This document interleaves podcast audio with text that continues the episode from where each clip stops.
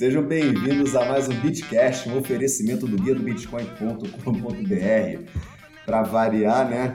Senhor Jansen Grisente, olha, o rapaz da pauta hoje, ô Fernando, ele não se encontra. Pois é. Pelo menos por enquanto, né? Ele deve entrar na gravação daqui a pouquinho. Ele, no momento ele tá botando o pijama dele, é.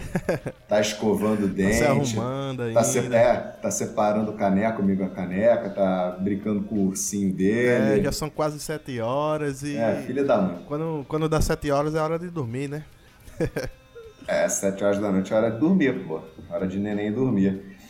Gente, hoje nós temos um assunto bem legal, na verdade. Ele é a continuação de um assunto que a gente já estava tendo nos dois primeiros podcasts que a gente fez, que seria uma continuação, vamos dizer assim, simbólica do Transformando Tudo em Blocos, a gente vai falar hoje sobre outras atribuições da blockchain que não as criptomoedas. E hoje a gente está com o senhor Aleixo, que é um entendidaço no assunto. Como é que você está, meu jovem?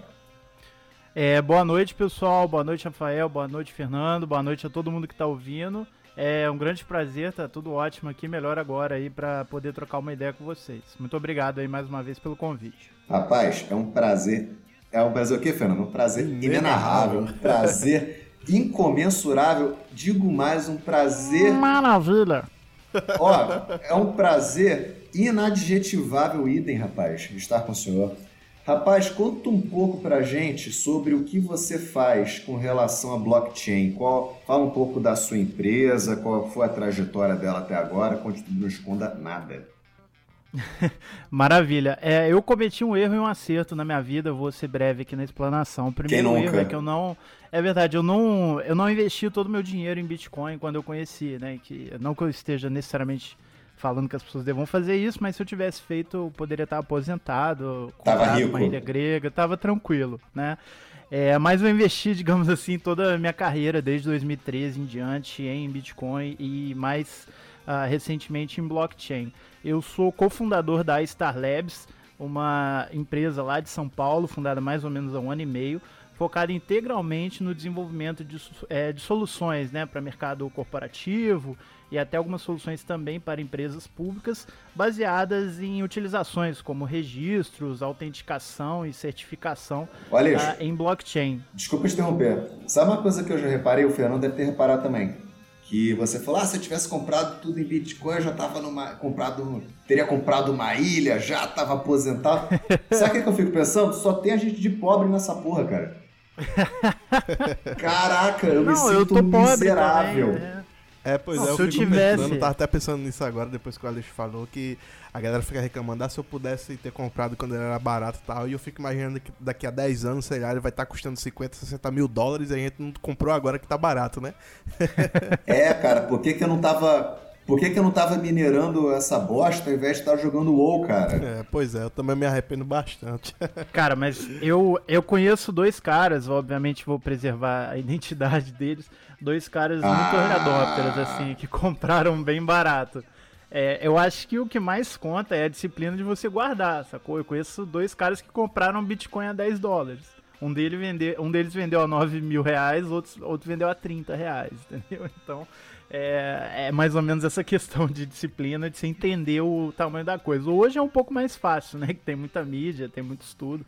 Mas lá no começo, cara, o maluco em 2010, 2011, achar que Bitcoin ia dar em alguma coisa, ele tinha que ser muito visionário, é bem da verdade. É verdade, é verdade. Apesar de a ideia por si só já ser fantástica, né? E muita gente botou aqueles computadorzão da IBM, né? aqueles IBM. O mainframe lá inteiro. Lá. É, aqueles troços que tá ficando já amarelo, tem até aquele cheiro de, de casa de vó que faz bolo, tá ligado? E dava dinheiro, cara. Agora vai minerar com a GPU pra tu ver. Vai fazer essas loucuras. Mas fala mais, cara, sobre esse investimento blockchain, que eu não resisti. Eu tinha que, que fazer esse comentário sobre a minha pobreza, cara. Desculpa. Acontece. Não, mas é, eu sou um entusiasta de longa data. É, eu conheci o Bitcoin ainda em 2009, curiosamente. Eu era calouro da Universidade de Economia na época. Eu estava pesquisando justamente sobre coisas que tinham muito a ver com Bitcoin, sistemas alternativos de moeda, essas coisas malucas que só um nerd como eu na época conseguia parar para pensar.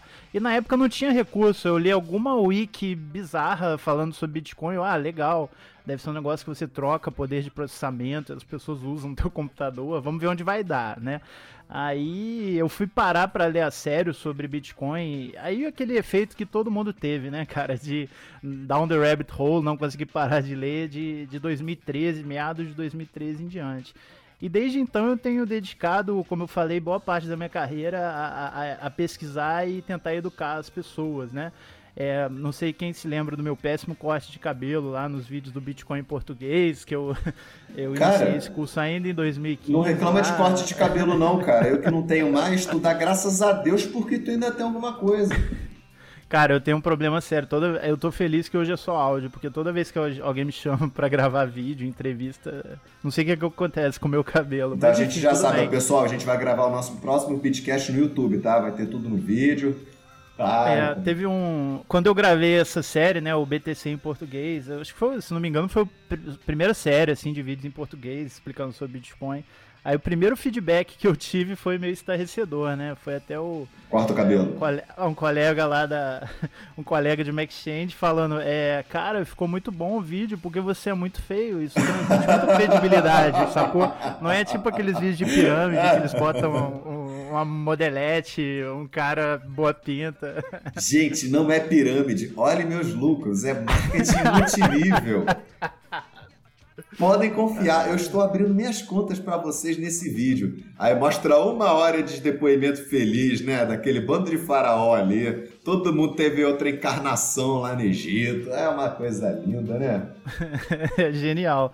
Uh, e também sou pesquisador do Instituto de Tecnologia e Sociedade do Rio de Janeiro. Legal. Também a gente já teve Bitcoin Hub, Blockchain Hub, fazendo vários projetos aí de evangelização e também mais recentemente até buscando junto com parcerias com o pessoal do Ethereum aqui do Rio também uh, ensinar para a galera como programar, desenvolver aplicações em cima uh, de múltiplos protocolos. Então assim muito bacana ver como esse negócio está crescendo vertiginosamente e o resumo é esse, assim, eu, eu desisti de ficar somente estudando e pesquisando, falei, cara, é, vamos juntar uns caras mais foda que eu, desenvolvedor foda, e vamos começar a criar produto, entendeu? Aí, assim, mais ou menos surgiu a Star junto com alguns parceiros de São Paulo, e hoje eu me divido aí entre o Rio e São Paulo. Cara, e o Bitcoin, ele só tá no preço que ele tá hoje por causa desse tipo de iniciativa. Tem gente que fica falando assim, nossa, mas o Bitcoin bolhou, o Bitcoin estava 950 dólares no começo do ano, agora ele está 6 mil, batendo quase 6.100. Pô, cara, é claro, olha quanta gente em prazo de um ano, dois anos, está aderindo à moeda. É muita coisa. Nunca se foi tão falado do Bitcoin na, até hoje. Nunca se foi tão falado. E é claro, ele vai começar a despencar agora em novembro. Eu estou avisando daí há um tempão. Quem estiver comprando agora na alta vai vender na baixa e eu vou dar risada. Né? A gente, quem, quem avisa amigo e só é. lembrando, né, Rafael, para quem tá ouvindo a gente, que isso aí é informação sigilosa do quê? Do, da escola do Bitcoin. Da né? escola do Bitcoin. é. Ah, mas de vez em quando a gente solta uma palhinha, a gente de vez em quando só adianta uma palhinha, porque quando. Né, que nem o Adriano me chama de quê? É o pai Rafael das, das previsões. É o pai, é o pai de santo, é o pai de santo descentralizado.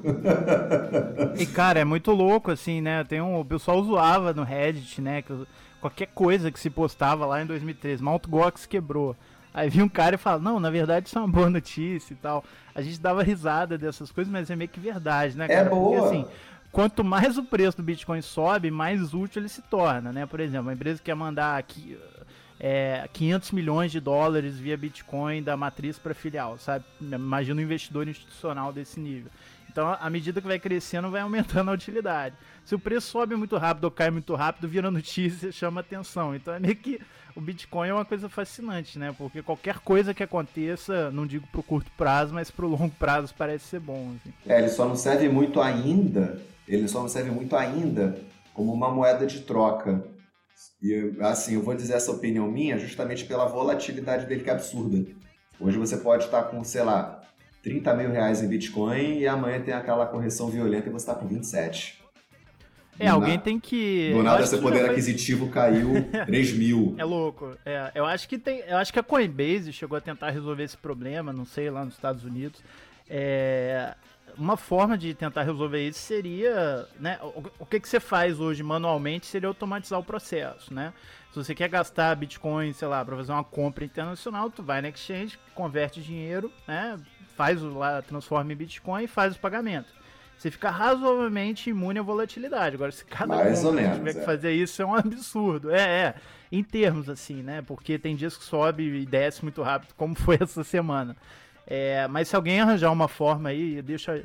Não tem nada de genial nisso, mas deixa a dica de negócio aí. Se alguém conseguir automatizar o processo para a gente conseguir usar o Bitcoin rapidamente como meio de pagamento sem ficar expulso à volatilidade, seria perfeito. Seria bem interessante. É. Não, já a gente teve... tem umas tentativas, né, no, no próprio Ethereum, Maker uh, MakerDAO lá, vários projetos tentando criar criptomoedas estáveis com valor atrelado ao dólar, o, aquele próprio Tether lá das exchanges, mas ah, enfim, vamos muito... ver se a gente consegue isso com o Bitcoin diretamente. O Tether é a melhor coisa do mundo quando você está fazendo trade e você quer fugir da volatilidade. Tu vende tudo que você tem em Tether, deixa ali segurando, a variação é ridícula, né? Teve, cara, eu já cansei de fazer, tô lá comprando lá moeda, falando, não, agora eu vou comprar essa bagaça.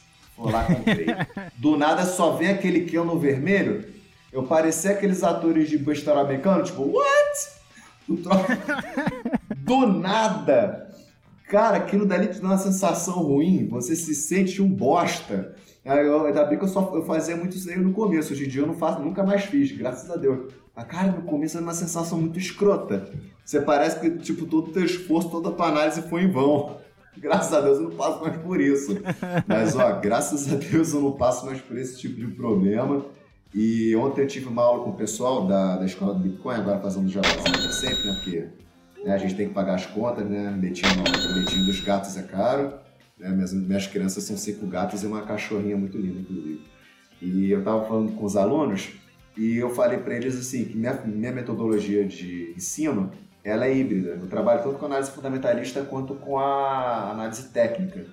Aí eu mostrei para eles assim, eu falei para eles sobre notícias, sobre esse Bitcoin Gold, sobre a polêmica, que até então ontem não tinha nenhuma informação ainda sobre a exchange no Brasil que ia aceitar essa bagaça. Agora acho que o mercado Bitcoin foi o primeiro a se manifestar, falou que vai aceitar a moeda com esse hard fork e tudo mais. Quem tiver Bitcoin vai receber Bitcoin Gold. Ele só não tem confirmação ainda se a exchange vai comercializar ou não essa cripto, né? Aí eu comentei com eles, eu fui fazer uma análise, uma análise técnica falando sobre o fundamentalismo na, no, no meu estudo, e eles falaram assim, caraca, Rafael, você fez aqui dois, duas análises técnicas aqui no gráfico que coincidiu exatamente o ponto de estouro no dia 25 do 10. Eu falei, exatamente. Aí o pessoal falou, caraca, então tu tá, tu tá provando para mim que você tá botando análise técnica híbrida e funciona. Eu falei, sim. E é justamente essa ideia que eu tenho com os alunos da escola do Bitcoin, que é justamente essa proposta de você não só saber trabalhar com o lado técnico, mas você também saber pensar por que, que a moeda está tomando aquela direção. Se você receber uma boa notícia sobre o Bitcoin, uma má notícia, você saber se preparar para esse tipo de dump, de pump, né? Que Teve um cara até que falou assim no grupo lá do Bitcoin Brasil: ah, não, é besteira esse negócio de estudar análise técnica, de fazer curso na internet, negócio comprar na emoção. Pô, quando eu trabalhava na emoção, comprava na alta e vendia na baixa. Eu não gosto de, de ser muito emo, emo, é, eu não gosto muito de mexer com emoção quando eu tô trabalhando, não. Eu gosto de ser uma pedra de gelo. Eu também penso assim, Rafael. É, um tempo atrás aí eu fiz é, um curso de Forex e o professor que estava ministrando esse curso falou exatamente isso que a gente deve mesclar tanto análise técnica como análise de mercado também, né? Porque é, se você usa somente análise técnica ou então se faz o seu trade baseando só nas informações do mercado, às vezes você deixa de emitir, deixa de fazer um bom negócio por conta de uma informação que você não sabia ou por conta de uma análise técnica que você não percebeu. Então, bom mesmo é você mesclar os dois e ser sempre Exato. Exato, você tem que ser isento, mas ao mesmo tempo você tem que ter a sua opinião sobre a diretriz do mercado. E é justamente isso que a escola do Bitcoin ensina às pessoas. E se vocês tiverem interesse nesse, em entrar nesse mercado, não só do ponto de vista técnico, mas do ponto de vista fundamentalista, entender como o mercado funciona, a gente vai deixar na descrição desse podcast o e-mail e futuramente o link, o hot site do, do Escola do Bitcoin tá lindo, tá quase saindo. Ele só não vai ficar mais bonito porque ele tem minha foto. Mas fora isso, assim, o site está show de bola. e tem as informações todas que vocês precisam saber sobre o curso, tá? A gente está botando um precinho nele bem em conta, a gente dá aula é ao vivo, a gente dá suporte online quase que 24 horas por dia, né? Agora tem, eu tô quase que o dia inteiro ligado no Telegram, agora o Fernando Américo também ele tá, ele fica durante a madrugada aí colaborando com o suporte da escola do Bitcoin também. É tudo 24 é, horas aqui, 24 horas. não dorme. Agora, o estagiário é para isso mesmo. Além de fazer o café, ele ajuda a gente com o curso, né? Aleixo, meu jovem, me fala uma coisa, cara. É, com relação a essa empresa que você tem sobre blockchain, é, quais são as principais atribuições que você vê da, é, de uma Vamos dar exemplo do cartório que a gente estava comentando agora em off. É, existe um sistema hoje que é o Original My, que é um cartório todo na blockchain, que é mais barato você fazer é, reconhecimento de firma, assinar contrato, reconhecer contrato é muito mais prático e mais barato do que um cartório. Você não tem que pegar fila. Aqui em Paraty, para você reconhecer uma firma, custa mais de 30 reais. É uma coisa assim absurda. E para eu autenticar um contrato na Original My, para autenticar uma, uma assinatura, dá mais ou menos uns 3, 4 reais. É um negócio muito, muito baixo. E você, além desse tipo de aplicação judicial, como eu dei esse exemplo, no que, que você acha que a blockchain pode ser útil para remodelar essa nova ordem social que eu acredito que está se instaurando? Perfeito. É, eu não quero ser aqui muito abstrato, mas, por exemplo. Pode ser à vontade. Que... eu. Aqui é todo mundo de... loucão.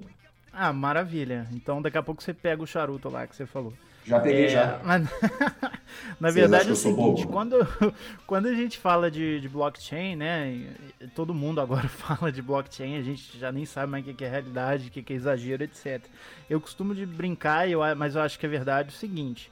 É, a blockchain tem aplicações razoavelmente simples e fáceis de se fazer que mudam bastante coisa.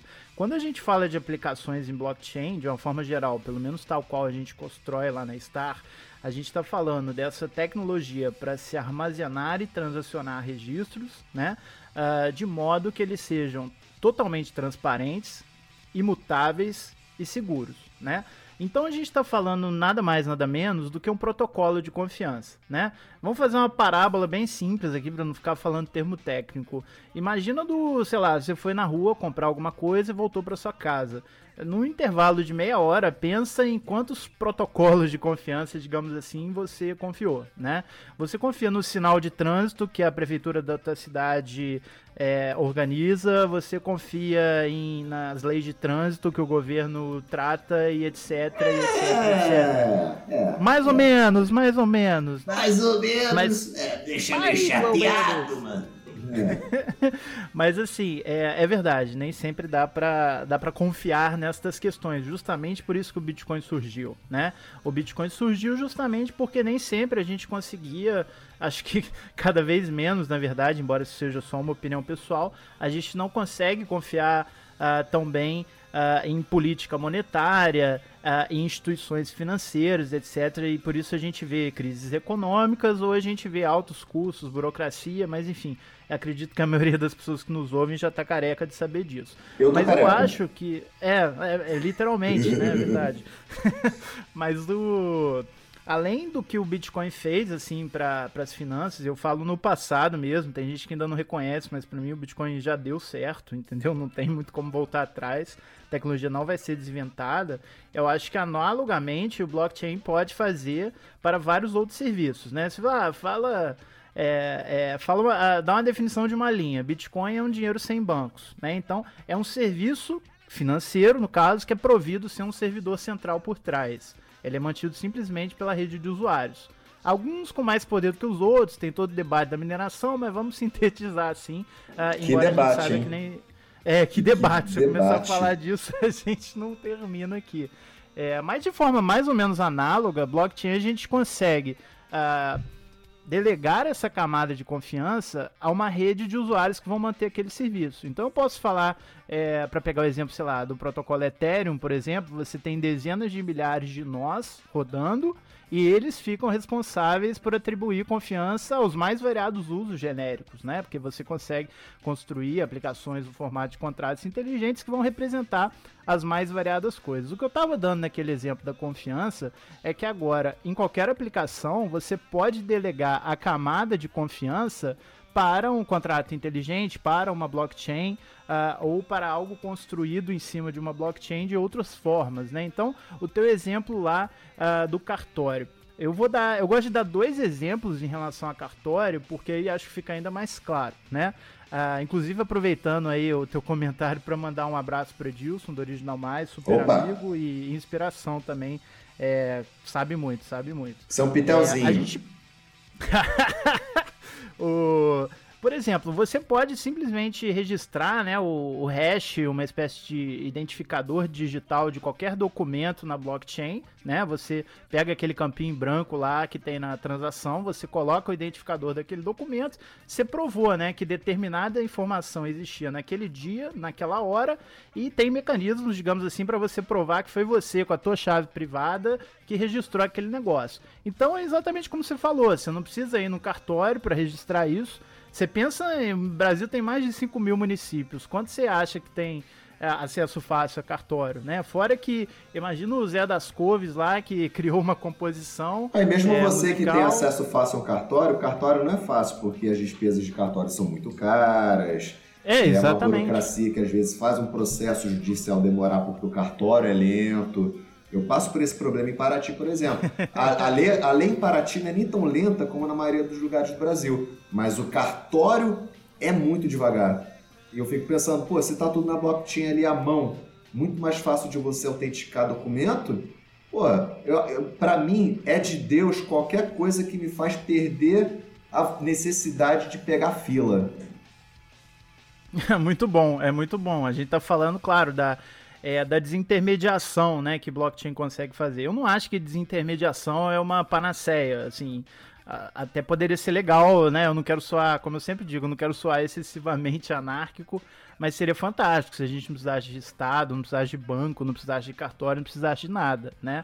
É, mas eu acho que existe um processo de assimilação, talvez, sei lá, daqui a 100 anos a gente não precise dessas instituições, né? Não, eu, eu, eu, eu, nem tenho essa questão de anarcocapitalista, eu não sou anarcocapitalista, eu nem tenho muita simpatia por essa, por essa visão, não.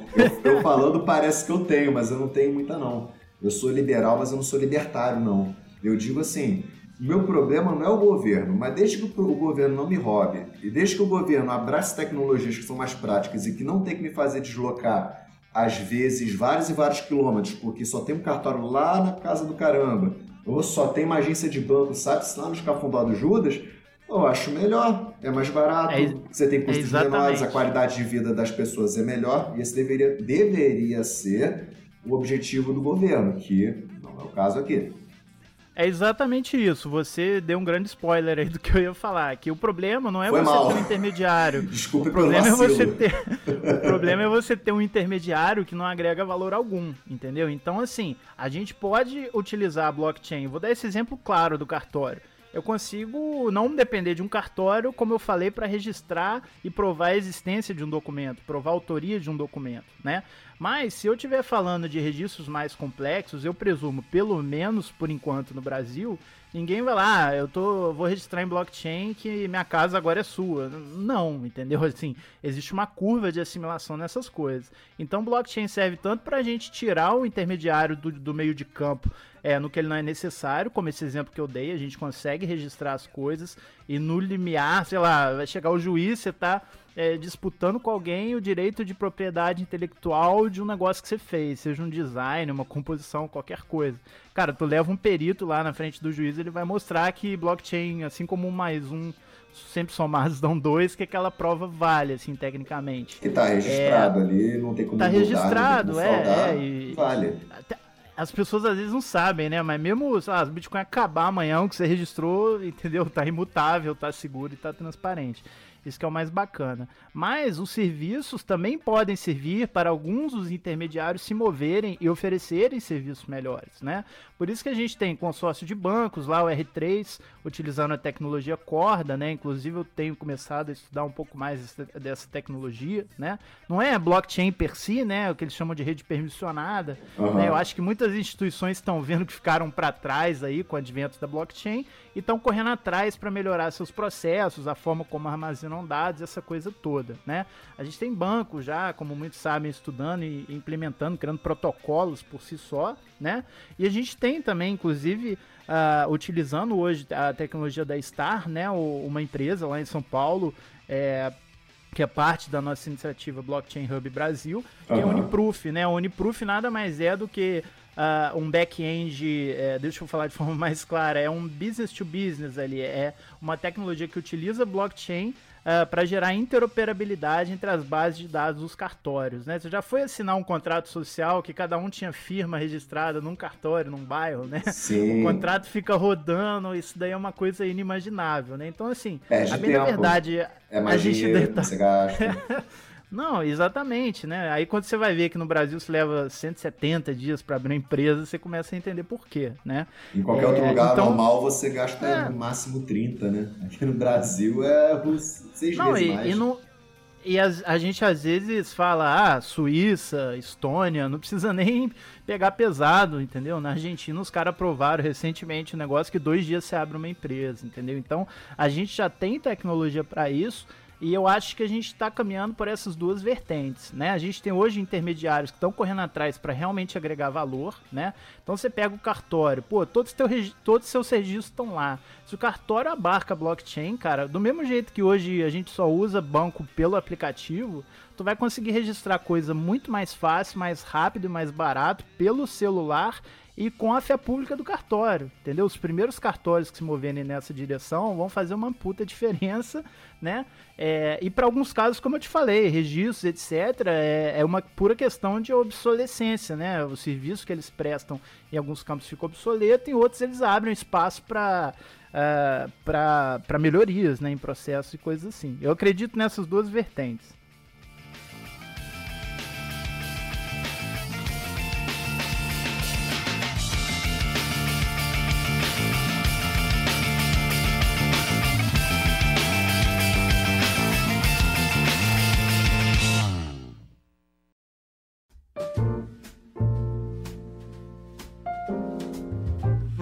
Meus amigos, vocês querem começar a minerar? Que tal investir numa ICO que entende sobre o assunto? Apresento a vocês a Hydrominer. A Hydrominer é uma mineradora austríaca de altcoins como Ethereum, Zcash e muitas outras que trabalha somente com fontes de energia sustentáveis para reduzir a emissão de gases nocivos na atmosfera. Venda de tokens disponível no site www.hydrominer.org.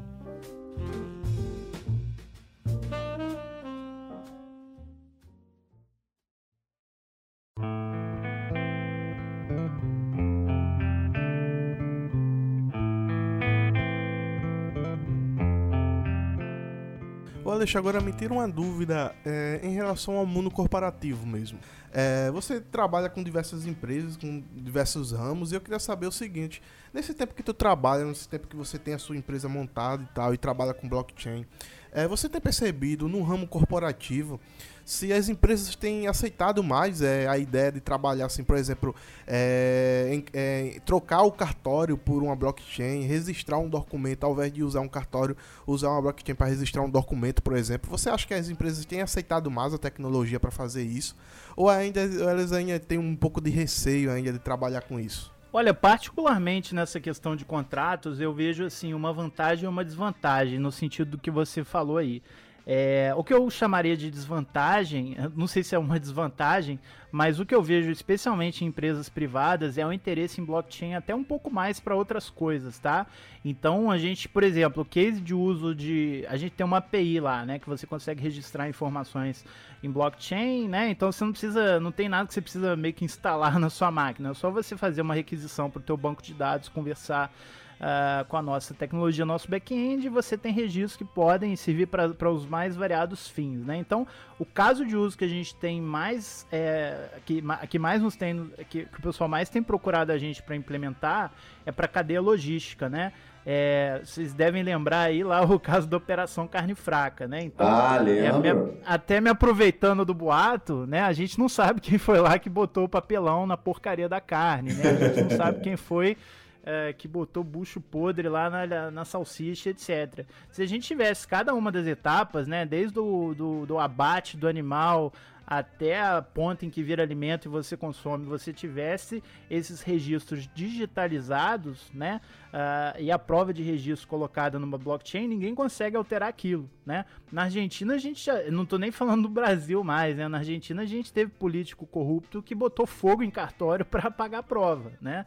Se o cara quiser apagar uma prova de registro em blockchain, se ele quiser tentar mudar uma coisa que eu, que eu registrei na blockchain do Bitcoin, cara, boa sorte para ele lá tentando Ó, pessoal, é, adquirir o poder pessoal, de processamento. Não façam isso em casa, tá? Isso daí não foi uma dica, tá? não. Boa sorte, né? Challenge accepted, né? Alguém manda aí, o cara cara faz um gato de energia e começa a importar a mineradora. É. Mas enfim, não façam isso em casa. Realmente, vale mineração é coisa é, é, é, coisa de chinês aí e, e, e semelhantes. É, mas é muito interessante aí o que o pessoal é, tem utilizado, porque para contrato, né, como eu falei, os casos têm sido muito mais para registros, para você provar que uma determinada informação não foi alterada, né? Como as empresas privadas dos mais variados campos, o caso que eu falei que é o mais óbvio, né, de essa parte de alimentação, o sujeito quer registrar que o produto é orgânico, que o produto, sei lá, é vegano, que o produto é, segue aqueles padrões é, do, dos muçulmanos ou dos judeus, qualquer tipo de coisa nesse sentido. É, para você é... cortar um frango para muçulmano tem que cortar direcionado a Meca, né? Tem uma coisa É exatamente, tipo, né? exatamente. É assim, só para deixar claro, claro que blockchain não vai ficar olhando o cara para saber se ele cortou da forma certa. Eu me, eu me refiro aos registros, né? Você pode perder um papel que prova alguma coisa, é, você pode ter, mesmo digitalizado, você faz um Photoshop daquilo. Se você pega o original e registra em blockchain, qualquer tipo de fraude vai ser identificado na hora. Então, o, as maiores vantagens e cases de uso que eu tenho visto no setor privado é utilizar esse ferramental para cadeia logística, né? Aí você vai me perguntar, cara, mas isso não serve para contrato? Claro que serve, né? Você teria ali a prova de quem registrou, quem assinou aquele contrato e que aquilo ali não foi alterado. Eu não tô nem só para só para diferenciar, não estou nem falando de smart contracts, não, que é outra coisa. Né? Eu estou falando de você pegar um contrato em papel, digitalizar e fazer esse registro. A gente, é, eu acho que existe um espaço muito grande para adoção de, de tecnologia blockchain, soluções baseadas em blockchain nesse campo, é, porque a gente já vê até outras startups né, fazendo uso de tecnologias alternativas, tá? Eu não estou nem falando de blockchain, é, são simplesmente ferramentas de criptografia aplicada para você autenticar o diploma, né? É claro que a gente tem uma espécie, sei lá, de monopólio privado no Brasil com é, com a questão das chaves é, do certificado digital, né, que você tem que ter para assinar as coisas, etc. Pela Caixa Mas, Econômica, exemplo, né? tem essa coisa toda, cara. E é, se a gente estiver falando como eles brincam aí no, no jargão dos negócios, o contrato de gaveta, né? Você tem como fazer um contrato de gaveta e assinar isso daí é, com uma chave criptográfica e fazer o registro em blockchain para provar a, a, imutabilidade com total transparência e auditoria das partes de forma muito mais fácil. Então eu vejo é, gente, não, é, como eu te disse, não para fazer um contrato social, e isso eu acho que muitas empresas ainda não estão é, com esse pensamento de vanguarda aí de que já dá para fazer isso com blockchain. A gente ainda tem uma curva de aprendizado e de assimilação das autoridades para chegar lá. Ou Mas, será, um será contrato... que é uma questão de pensamento de vanguarda ou tipo assim, ah, qual é a graça de usar um protocolo que eu não posso mudar depois pro jeito que eu quiser e fraudar e... Como é que eu vou lavar, lavar meu dinheiro pra, sem ninguém saber? Como é que eu vou fazer cara, isso? Isso, isso, é muito louco, cara. Isso é muito louco. A gente tu quer dificultar que... pro bandido ele roubar? Isso não existe, cara. É, como, como qualquer brasileiro tem percebido aí, não só agora, mas há algum tempo, a gente tá numa puta crise de confiança em todo mundo, né? No governo nem se fala aí nos partidos, mas até meio que no setor privado, os caras do açougue lá, que não sei o que, investimento, é, e desvio de verba no setor público e no setor privado, né? É muito maluquice isso. Então, é, eu acho que eu tenho percebido isso, né? A gente tem sido chamado também para dar workshops e cursos através da Star até em instituições públicas, né? A gente já foi falar com a ANAC, com o Tesouro Nacional, o Banco Central, DataPrev, todo mundo. E a gente vê isso uma coisa muito curiosa, né? Porque você tem alguns é, funcionários públicos benevolentes que estão vendo o Estado brasileiro implodido por causa da corrupção, querendo fazer diferença, né? Então você vê algumas andorinhas soltas ali querendo, não, cara, vamos usar blockchain, etc. Então é, fica a ver aí, né, se a gente vai conseguir emplacar essa tecnologia também é, no nosso governo, né? Como a gente já vê sendo implementado é, umas nações aí meio ideais, né? Estônia, Dubai, né? País, países menores, nações menores é mais fácil de fazer isso. Mas é, é interessante isso, porque a gente vê o interesse interno de algumas instituições, alguns funcionários querendo implementar isso, mas vamos ver aí, né, se, como você falou, se os políticos vão querer aprovar uma coisa dessa aí que dificulta a vida aí do, do dos desonestos. É, porque você pensar nessa ideologia de você dar ração para pobre não é uma coisa que eu vejo como uma, uma evolução na política para poder resolver qualquer coisa. Eu acho que você tornar tudo mais integrado e mais barato e incorruptível acima de tudo seria a solução. Eu acho que isso ainda vai demorar muito. Olha, deixa eu vou fazer uma pergunta para você agora que eu tô curioso aqui, que é o seguinte, é, eu estudei durante o tempo aí análise de sistemas tranquei a faculdade, mas entendo mais ou menos um, como é que funciona mais ou menos programação. E eu, eu queria saber assim, você que trabalha na área e tipo, que estuda blockchain há tanto tempo e entende como funciona a tecnologia e tal.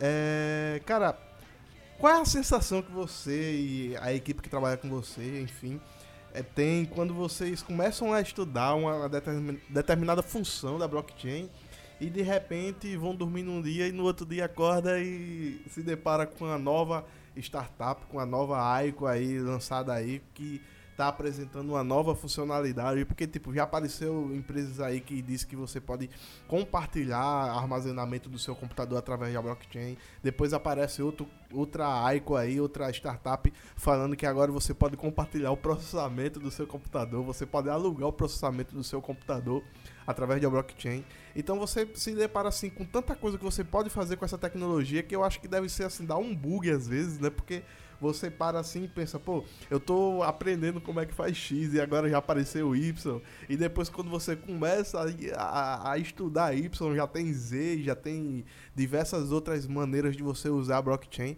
Qual é a sensação que vocês têm quando isso acontece? Eu tô curioso de saber, porque deve ser horrível, Não, né? se fosse uma por dia, estaria tranquilo. a Dava pra dar conta, é... né? Dava pra mensurar. A sensação... Não, eu, eu brinco assim, eu sou do tempo que blockchain se vê para duas coisas. Para fazer transação financeira no Bitcoin e para registrar domínio no Namecoin. Só isso, beleza. Aí, ah, legal, agora surgiu um. Aí, cara, quando veio o Ethereum e tal, já, quando lançou o Ethereum já ferrou, né? Em 2015. Aí bugou, os caras. Primeiro entender, né? O que é contrato inteligente. Eu, eu não. Eu sei um pouco de programação, mas eu não sou programador, inclusive. Temos oito programadores na empresa para fazer essa parte. É, mas eu comecei a. Eu estudei um pouco de Python, C há algum tempo. Eu comecei a ir a fundo em JavaScript para entender os contratos inteligentes, etc. Cara, eu estudei é, COBOL. É uma coisa fascinante, cara. Eu. COBOL, é, COBOL. COBOL é genial. É porque no meu tempo você não tinha essas coisas de Python, não. Era COBOL, meu filho. É, é cara, mas COBOL, COBOL é legal, cara, porque tem pouquíssima gente que sabe o sistema bancário aí de muitos cantos, como o Brasil. É COBOL. Disso. É muito louco. É, o Ripple, inclusive, ele é uma das soluções reais para esse tipo de problema, né? Que nem até o Adriano falou.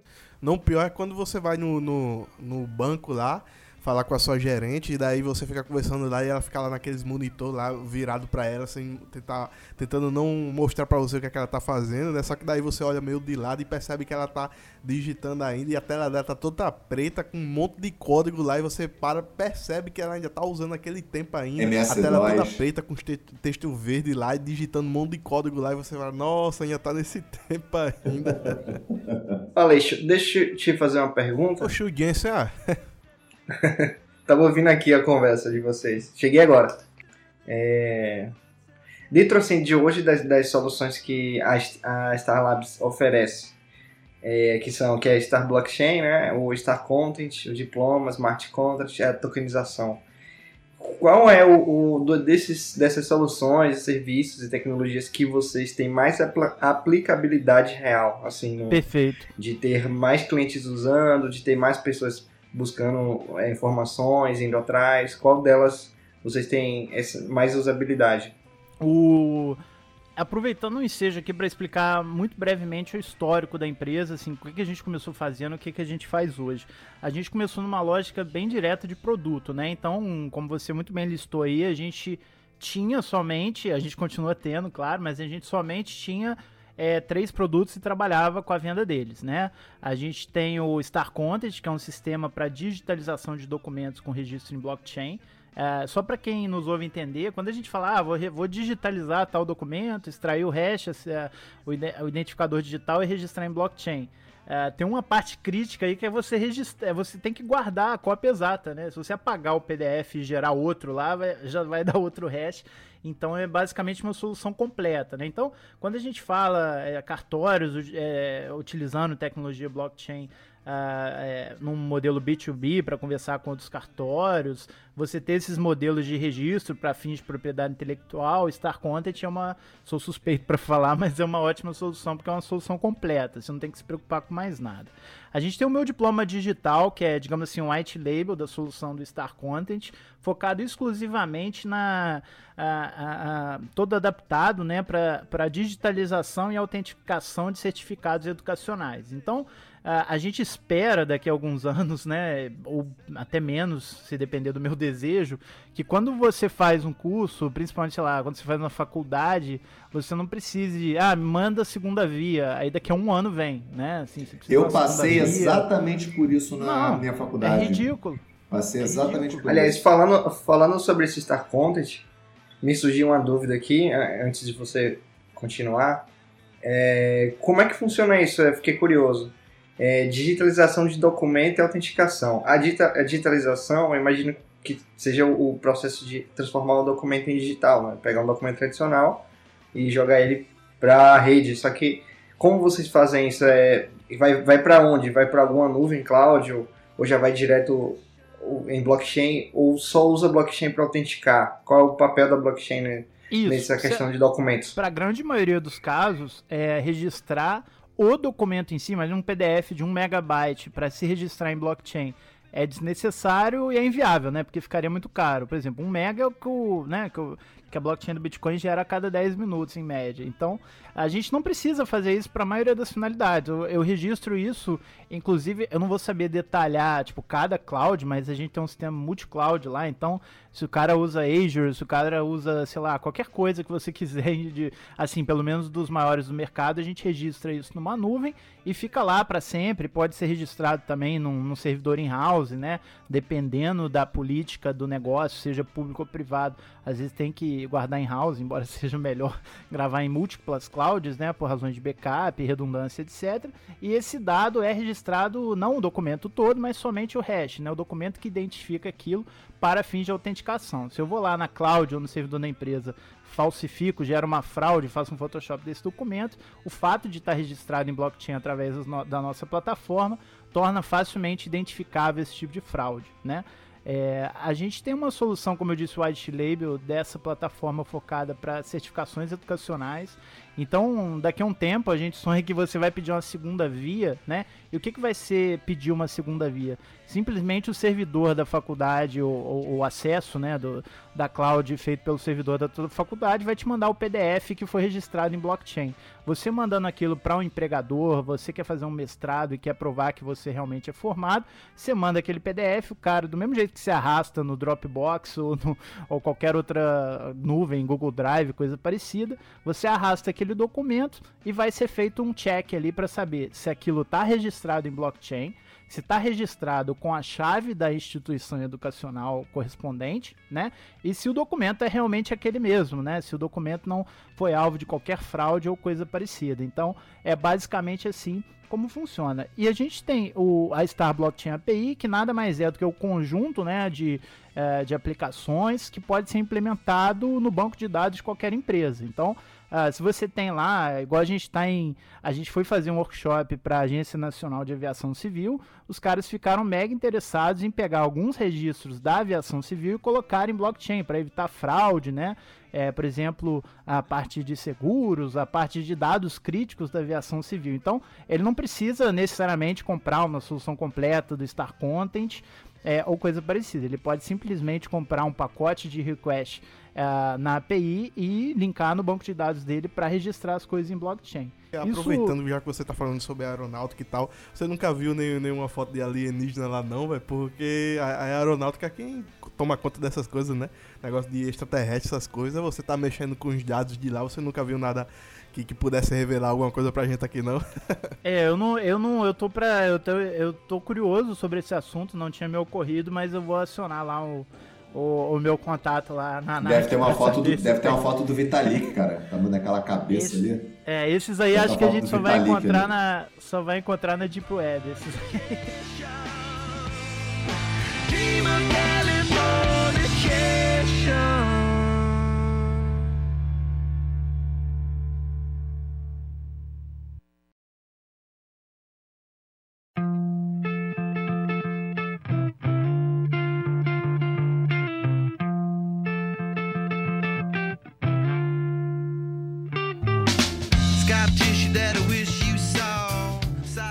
Eu vou começar esse último bloco aqui com, com, com uma revolta tremenda no coração.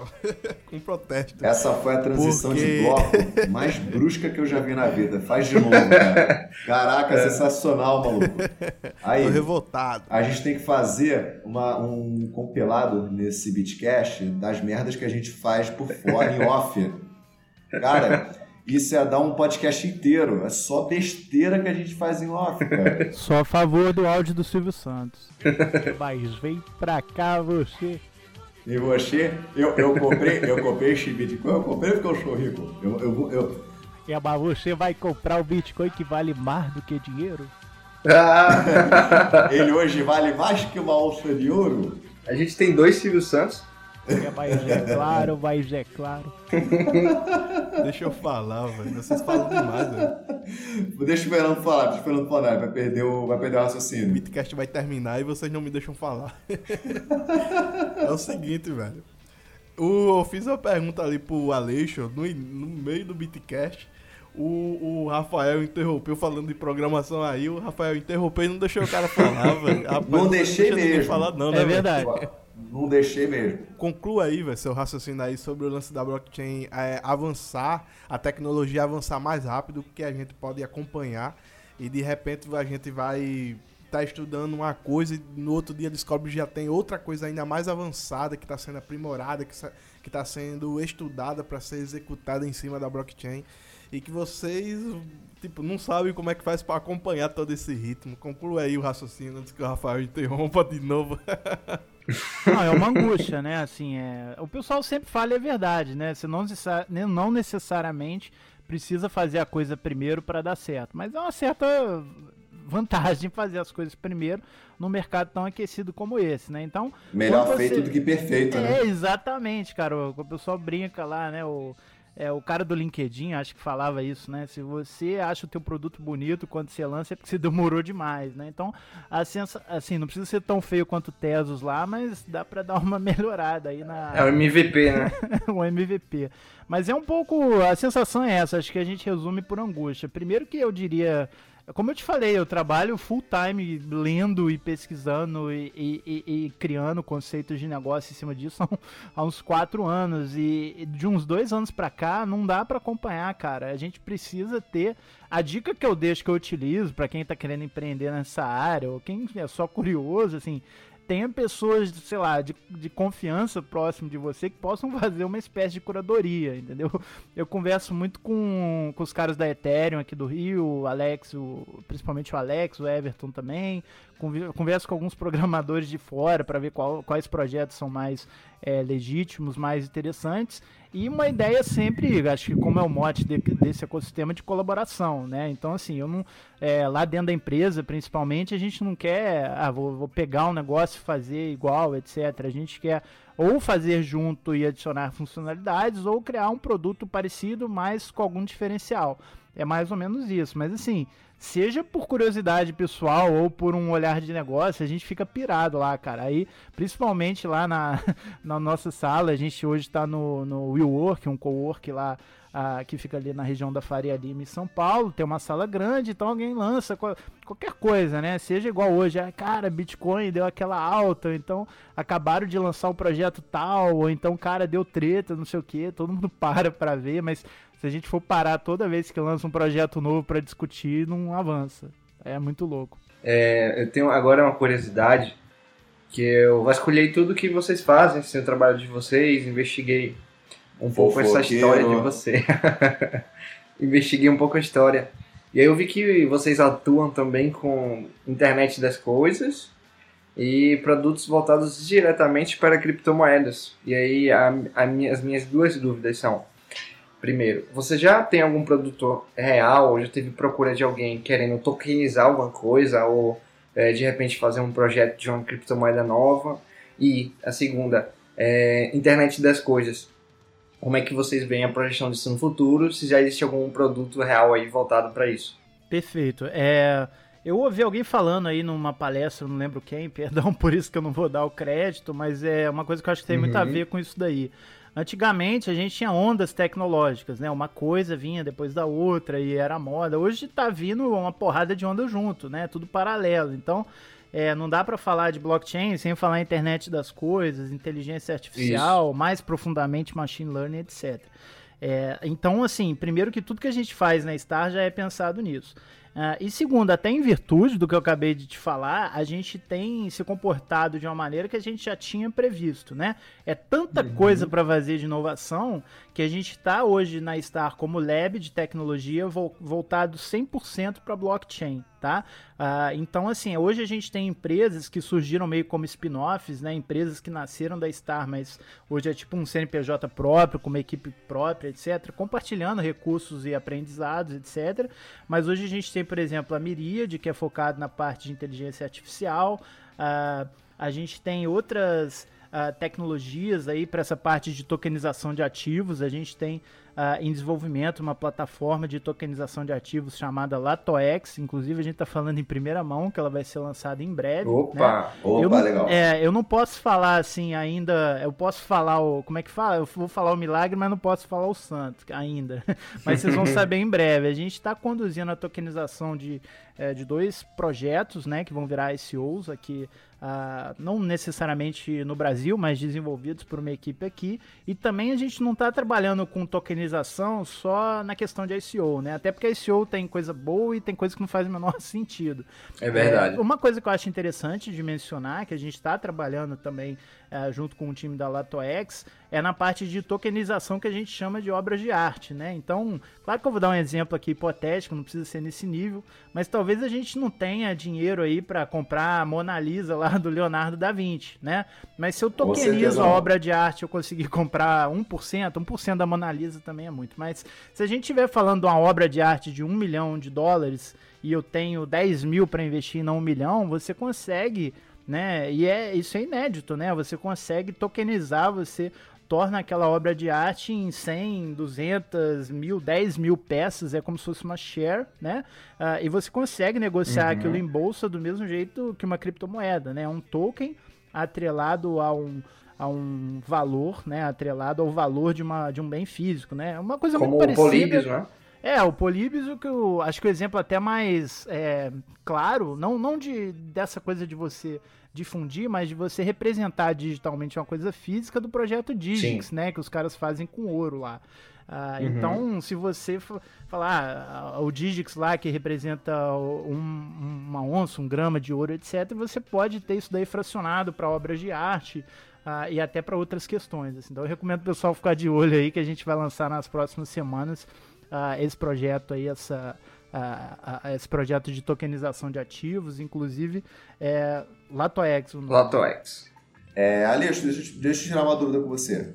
É, foi lançada uma pesquisa recentemente em que diz que literalmente metade das empresas no Brasil elas têm até cinco funcionários, ou seja, a maioria dos empreendedores no Brasil são de pequenas empresas, micro e pequenas empresas. É, de que forma você acha que o, o desenvolvimento da, da blockchain a nível empresarial pode facilitar a vida do micro e pequeno empresários que gastam uma fortuna para abrir empresa, uma, uma fortuna em uma infraestrutura tradicional que já está consolidada, que é muito cara. Como é que você acha que isso pode ajudar o pequeno empreendedor que é majoritário no Brasil? Olha, é muito simples. Se você, se teu negócio é digital, você, você abre a empresa na Estônia em um dia na internet. Assim, claro que existe um processo lá de abertura, mas é, é, eu, eu falo isso muito claramente. Pode até parecer meio maluquice para algumas pessoas, mas assim, ah, você tem um site, você tem, é, sei lá, uma exchange, você tem qualquer coisa, né, que seja digital. Eu tô falando assim de startup, mais de tecnologia. Você não precisa incorporar no Brasil, cara. Existe um negócio que, né, outras jurisdições. Eu falei Estônia porque é o mais fácil, né? A gente tem até uh, casos nesse sentido até de empresas de amigos, né, que, que incorporaram na Estônia, né?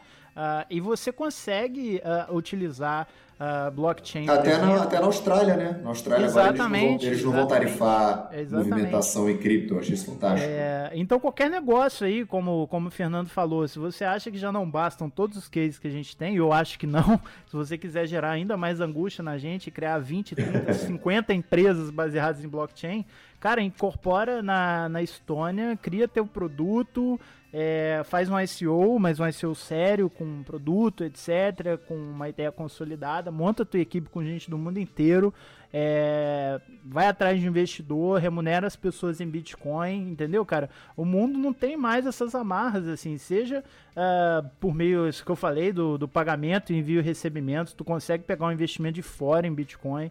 Eu conheço tanto amigos que investem, que são é, investidores anjo e investem em empresas do mundo inteiro utilizando Bitcoin, quanto o caso contrário, pessoas que já pegaram investimento em criptomoeda. Então, assim, casos que às vezes, eu imagino que alguns, principalmente os mais jovens, não necessariamente de idade, mas os mais iniciantes aí no empreendedorismo, cara, pô, mas será que tem isso, né? O cara começou a ouvir falar de Bitcoin, etc. Então, é, cara, essas amarras não existem mais. É claro que se a gente estiver falando uma coisa tradicional, o caminho ainda é um pouco tortuoso, né? Então, ah, quero abrir uma pizzaria, você vai ter que fazer pelo, vai ter que pegar o vará, isso daí tudo, mas oh, é, para muitos tá, casos, tá... cara, dá para ir longe aí sem. Ou seja, o Jansen agora ele pode de forma concreta é, fazer o sonho dele, que é construir uma pizzaria na Ilha de Malta. Cara, fascinante, fascinante. Exatamente, a pizzaria é meu interesse. Caraca, eu sou aquele apresentador que explana tudo que se fala em off, cara. Gente, vamos puxar o carro agora? A gente já tá quase uma hora e dez aí de conteúdo. Aleixo, para a gente finalizar, você quer deixar um recado aí para a galera que está te escutando sobre a sua empresa, quer fazer um jabá? A hora é agora.